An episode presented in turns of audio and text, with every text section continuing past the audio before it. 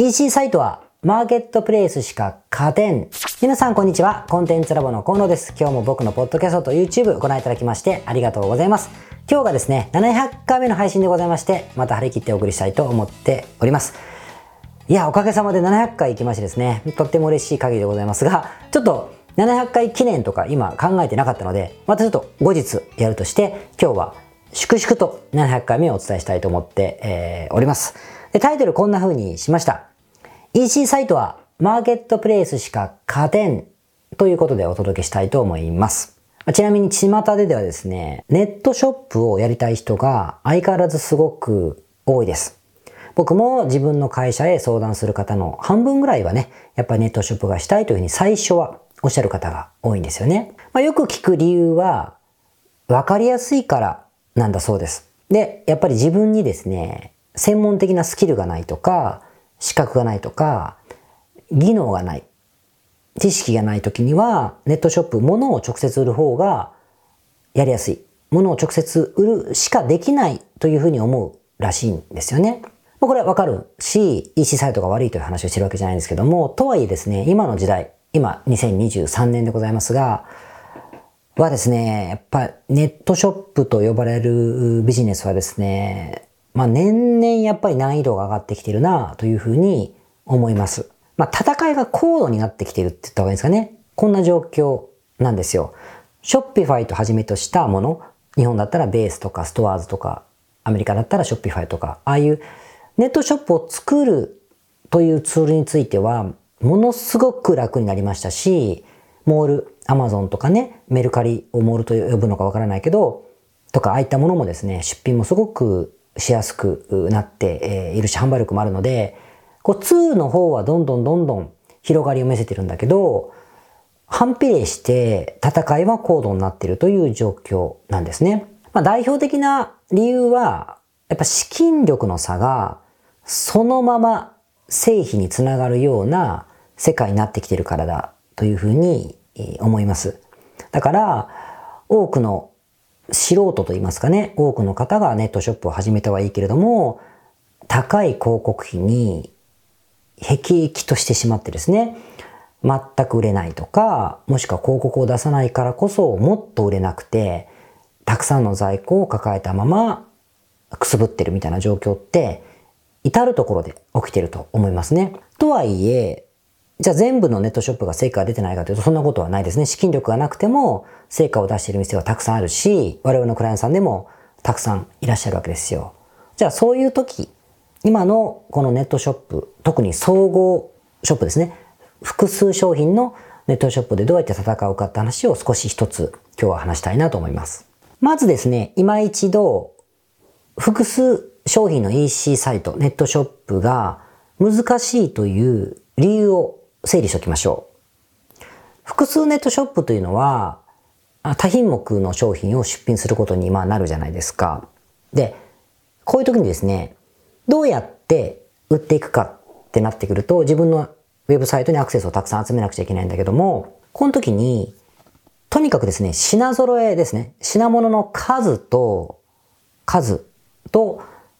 種類の多さ、カテゴリーの多さですね。品物の数とカテゴリーの多さが、そのまま高い購入率とリピート率に直結するからなんですよ。で、このからくりを話しますけれども、まず、アクセスを集めるときに、こういうネットショップでも広告を出すわけですけれども、今ですね、の運用型広告って、ほとんどがトップページに、なんとか子供向けアパレルですとかね、カバン専門店ですとかつってアクセスを集めるわけじゃないんですよ。今の運用型広告っていうのは、まあ、ショッピング広告とか、フィード広告とかいういう言い方をするんだけども、今登録している全カテゴリーごと、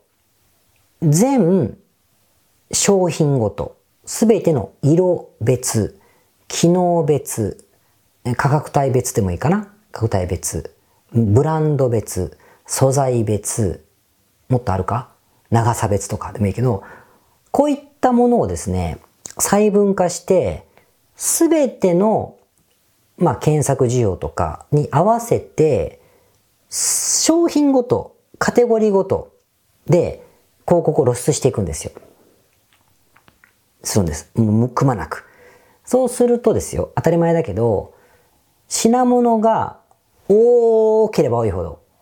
カテゴリーが多ければ多いほど、高い購買率が出る商品が自分のネットショップに存在する確率が上がるじゃないですか。上がりますよね。そうすると、おのずと顧客獲得単価が下がるんですよ。下がる。何でもいいから最初にパッて買ってもらったら、そのお客様はお客さんなので、獲得単価が下がる。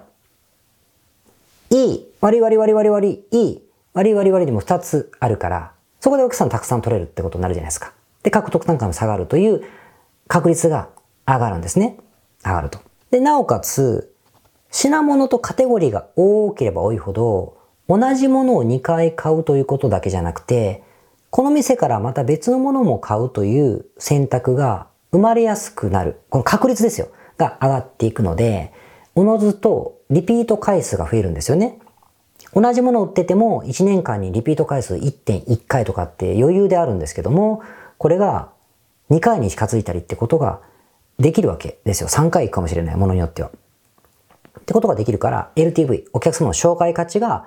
上がっていくと。そうするとさっきの獲得コストも上げることができるから、もっとたくさんの商品を、まあ広告に出せると言いますか。ことになってこう、いい循環が生まれるんですよね。こういうことがあるわけですよ。つまり、複数ブランド、複数カテゴリー、複数商品を扱えば扱うほど有利になるということなんですよね。まあこれがまず前提としてあると。とはいえ、これやるのって一筋縄じゃいけないじゃないですか。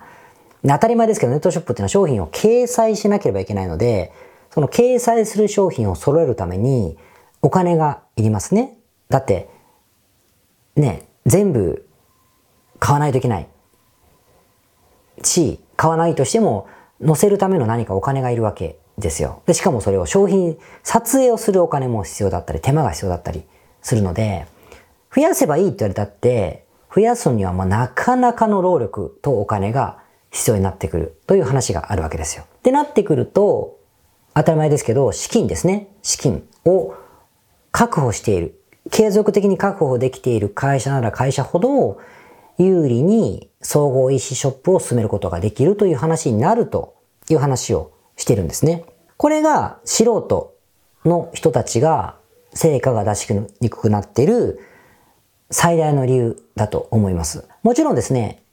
やることはできるんです。少数精鋭の商品で、まず始めて、だんだん売っていき、大きくしていきますよ。最初はちょっとしか売れなくてもいいんですって始めたりするんだけど、こう面白いもんで、ちょっともれないんですよね。なので、多分そういう人ってネットショップは作ったはいいけど、広告も出せない。出しても赤字になる。出さない。じゃあオーガニックアクセスも集まらない。ソーシャルメディアやっても何にもならない。から、ただただただくすぶっているウェブサイトを持っている方ってめっちゃいっぱいいると思うんですよね。これは理由だと思います。じゃあどうするか。ここからいよいよ本題でございますけれども、どうするかなんですけども、まあ、僕の答え、あの自分のクライアントさん本当に成果を出してほしいなっていうクライアントさんには、僕は EC をやめときましょうっていうふうに本当は言います。言います。こういう戦えない方の場合はね。まあ、せめて一つの商品だけで全く違う属性で単品 EC ショップをやったりすることもあるけれども、とにかく EC は戦えない人にとっては戦い能力じゃないですよ。だからやめときましょうって話をしますよ。やけどしたくなければ。で、もしやっててもこれ一回ちょっと置いといて、こっちやってマネタイしましょうってことの方が多いです。でも、じゃあちゃんちゃんと終わっちゃうんで、でもやることもあります。で、その時何ができるかなと思うと、一つだけ逃げ道があって、これね、資金をあの、資金調達してもいいんですよ。いいんだけど、そうじゃない場合は、マーケットプレス化かなって思います。これアメリカの概念、概念じゃない、アメリカで今、マーケットプレス化している、あの、EC ってすごく多いんですけれども、同じ理由だと思うんですが、マーケットプレスってどういうことかというと、まあ、何を想像するというかな、アマゾンかなアマゾンみたいな。誰かが、その EC サイト、プラットフォームに自分の商品を出品するという状況、もしくは出品してあげるという状況のことをマーケットプレスと言うんですね。で、これ何がメリットかというと、誰かの商品を出品してあげるので、出品してあげるっていうか出品させていただくので、この商品のコストはいりませんよね。いりません。在庫もいりませんね。ドロップシップの形で直接送ってもらえれば、それの在庫のオペレーションとかもいらなくなるはずなんです。あの、FBA みたいに Amazon みたいな直接自分で倉庫に全部入れて送ってあげる方法もあるけど、それはちょっと次のステップとして送っていただければですね、このリスクがなくなるじゃないですか。で、この写真もですね、撮ってもらうとか用意してもらうことを条件にすれば、このリスクもなくなるので、コストがなくても商品量がたくさん増やせるということが、とにかく唯一であって最大のメリットになると思うんですね。で、広告出す分にはですね、さっきのフィード広告とかでも、何万個の商品を出した時に、それがマーケットプレイスなのか、自社サイト、自社販売なのかなんて関係ないじゃないですか、お客さんには。なので、これも比較的クリアしやすいだろうというふうに思うんですね。もちろん難易度はありますよ。高いですよ。なぜかというと、そういう人を見つけないといけないから、そういう人なり、そういう会社なり、そういう店と交渉する交渉力がいりますよね。あと、選定力、探す力もいりますよね。あと、ご縁みたいなものも必要かもしれない。紹介してもらう必要もあるかもしれない。こういう力がどうしても必要です。もちろん、例えば日本だったら、スーパーデリバリーとか、なんだっけ、ネッシーとか、名前変わったかもしれない。そういう、うネットだけでね、そういうドロップシップ紙の商品を自分のサイトに載せるサイトありますよ。アリババとかでもいいけど。あるんだけど、ああいうのはね、あの、条件が満たせないんですよ。たくさん商品は揃うけれども、利益がそもそも出ない。薄利でもいいから、買った金よりもちょっとでも高く売れるような相場じゃないとダメなんですよね。だけどあんな広く誰にでも公開してるサイトだと、その差が出ないから、結局商品はめっちゃ増えるんだけど、全部利益が出ないってことになりがちなんです。だからこれは無理なんですよ。ってことは、ネットに載ってて、ドロップシップ、仕入れとかで出てくるものじゃダメなんですよ。なんで、やはり手作業で交渉したりとか、アタックしたりとかってことが必要だ。この難易度は絶対にあります。あります。でも、これが実現できると、このマーケットプレス化することによって、今の多品目 EC の不利なところは、補える。土俵には乗れるかなというふうに思いますね。実際うちのクライアントさんでも、えっと、A というクライアントさんの商品って人気商品なんですよ。で、この人たちは別に正規ルートで仕入れてるわけじゃないんだけど、売ってるけど、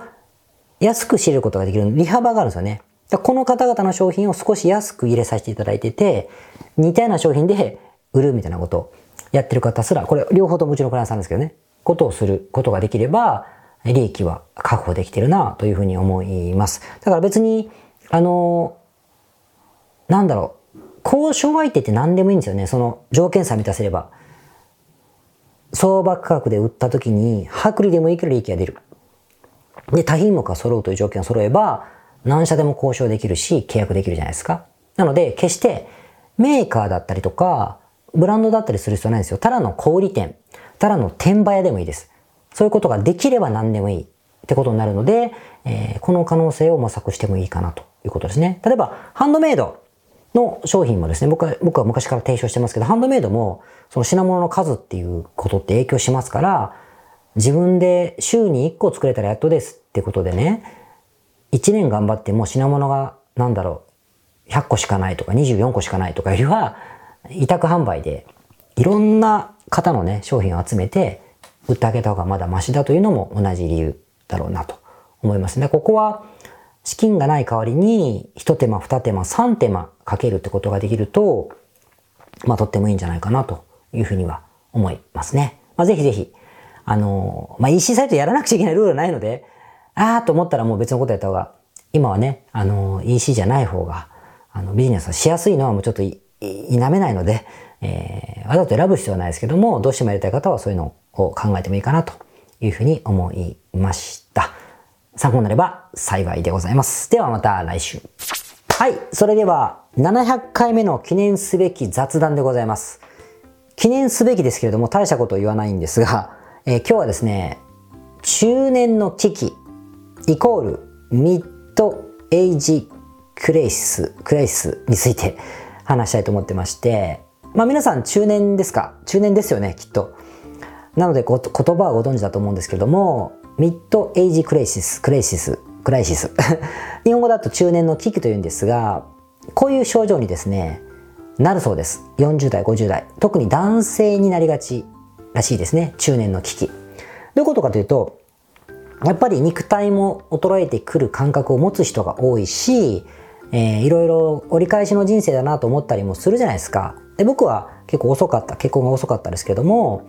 まあ早かった方とかなってね、子供がもしいらっしゃるんだったらもう育ってる方もいらっしゃると思うね。いろいろ今後の人生をすごく考える時期じゃないですか。で、こういう時精神的に不安定になるんですって。焦燥感が出る。残りの人生考えると。で、どうなるかというと、一つは、これまで得られなかった地位や名誉とか刺激を得るために、無謀な投機をしたりとか、謎の投資をしたりとか、投機をしたりとか、あと、いきなり会社辞めたりとか、食べに出ちゃったりみたいな、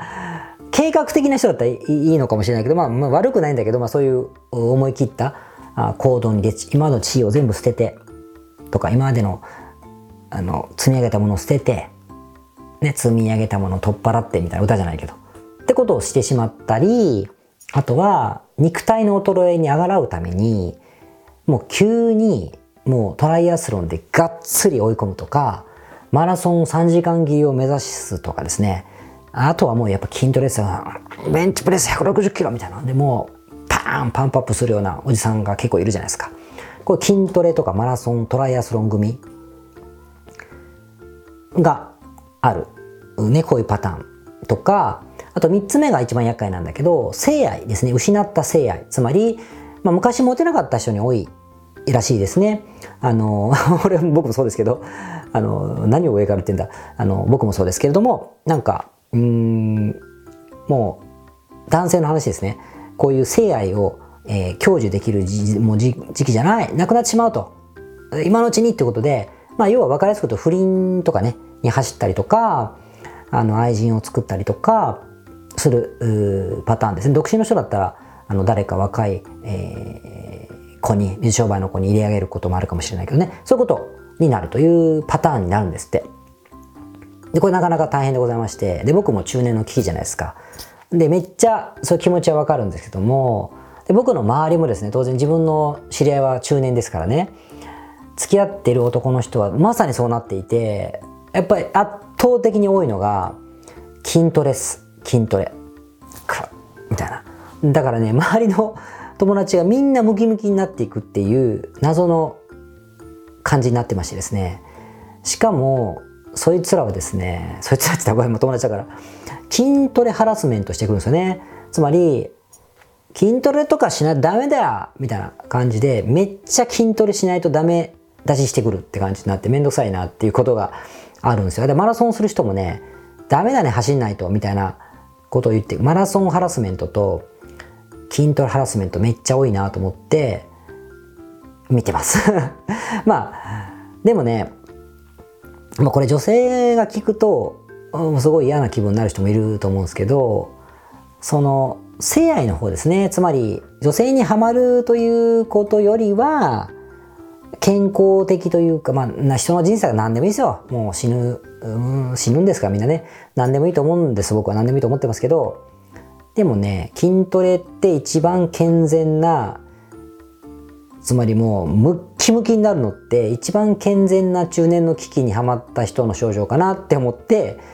見てます。なんで皆さんも周りにですね、急にパンプアップして服がピチピチになってきたおじさんを見たらですね、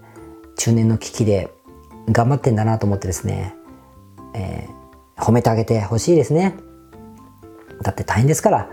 と思っておきましょう。で僕もこういうなんか偉そうに言ってますけど、まだまだあの時期が絶賛期間中だから、配信するたびにこの筋肉がムキムキになりましてですね、T シャツのサイズがちっちゃくなってですね、肉体を披露するようになれば、このこの人もそうなったんだなと思っていただければいいなということで、えー、ございました。それではまた来週。皆さんこんにちは。コンテンツラボの河野と申します。この YouTube チャンネルをご覧いただきましてありがとうございます。え普段は在住の起業家の皆さんにインターネットを使ったビジネスのサポートをさせていただいております。これまで、え約3000人の方々のビジネスのサポートを行い、すべてのクライアントさんの売上総額は300億を超えているぐらいだと思います。えこのチャンネルではそんな経験をもとにインターネットビジネスもしくはインターネットを使った起業について、え詳しく役に立つ情報をお送りするように心がけております。海外においての事例もとても豊富に含んでいますので、日本の方にも適用できることがとっても多いと思っております。ぜひチャンネル登録をして配信をご覧になってみてください。経験も時間もないギリシャ在住の主婦がなぜビジネスで成果を出せたのか。これは本当の話です。その人はギリシャに住む女性 Y さん。国際結婚をして15年間。子育てと家事に忙しい毎日でした。さらにプライベートでもトラブルを抱え、その対応にも時間を取られるようになっていました。そんな Y さんには夢がありました。それは自分で仕事を生み出して経済的に自立すること。とはいえ、ビジネスのために使える時間はほとんどありません。毎日の隙間時間さえままならない状態だったのです。しかし、あることをすることで Y さんのビジネスは無事スタートし、半年後にはまとまった収益も得られるようになっていました。Y さんのやった、あることとは何でしょうか？それはとてもシンプルなことでした。他人の力を使うことです。マンツーマンのコンサルタントを使ったのです。とは言っても通常の使い方とは少し違います。アドバイスを受けて自分で実行するのではありません。とにかく Y さんには時間がありませんでした。コンサルタントのアドバイスで、まず最初に、最小の作業、最小の費用で短期間に収益化できるビジネスを決めました。次にその作業そのものを毎回のミーティング時間にコンサルタントと一緒に実行しました。例えば Y さんがコンサルタントから言われた通りの簡単な作業をしている間に、コンサルタントが文章を書いてあげたり、複雑な画像加工をしてあげたりしました。ポイントは悩む、調べる、後で時間がある時に宿題をこなすという時間をなくしてしまったことです。半年経過した頃にはお客様も50名近くに増え、売上額もまとまったものになりました。私たちコンテンツラボは、Y さんのような海外在住者で初めてビジネスをする方にも、その人の環境に応じたコンサルティングを提供しています。これまで15年間、3000名以上の海外在住者さんのサポートをしてきました。もし Y さんの実際やったビジネスや、私たちのコンサルティング手法が知りたい場合は、ウェブサイトをチェックしてみてください。海外在住者の方ご自身のインタビューや、どうやってビジネスを始めるかを事例をもとに解説した無料動画をお配りしています。今なら無料です。今すぐご請求ください。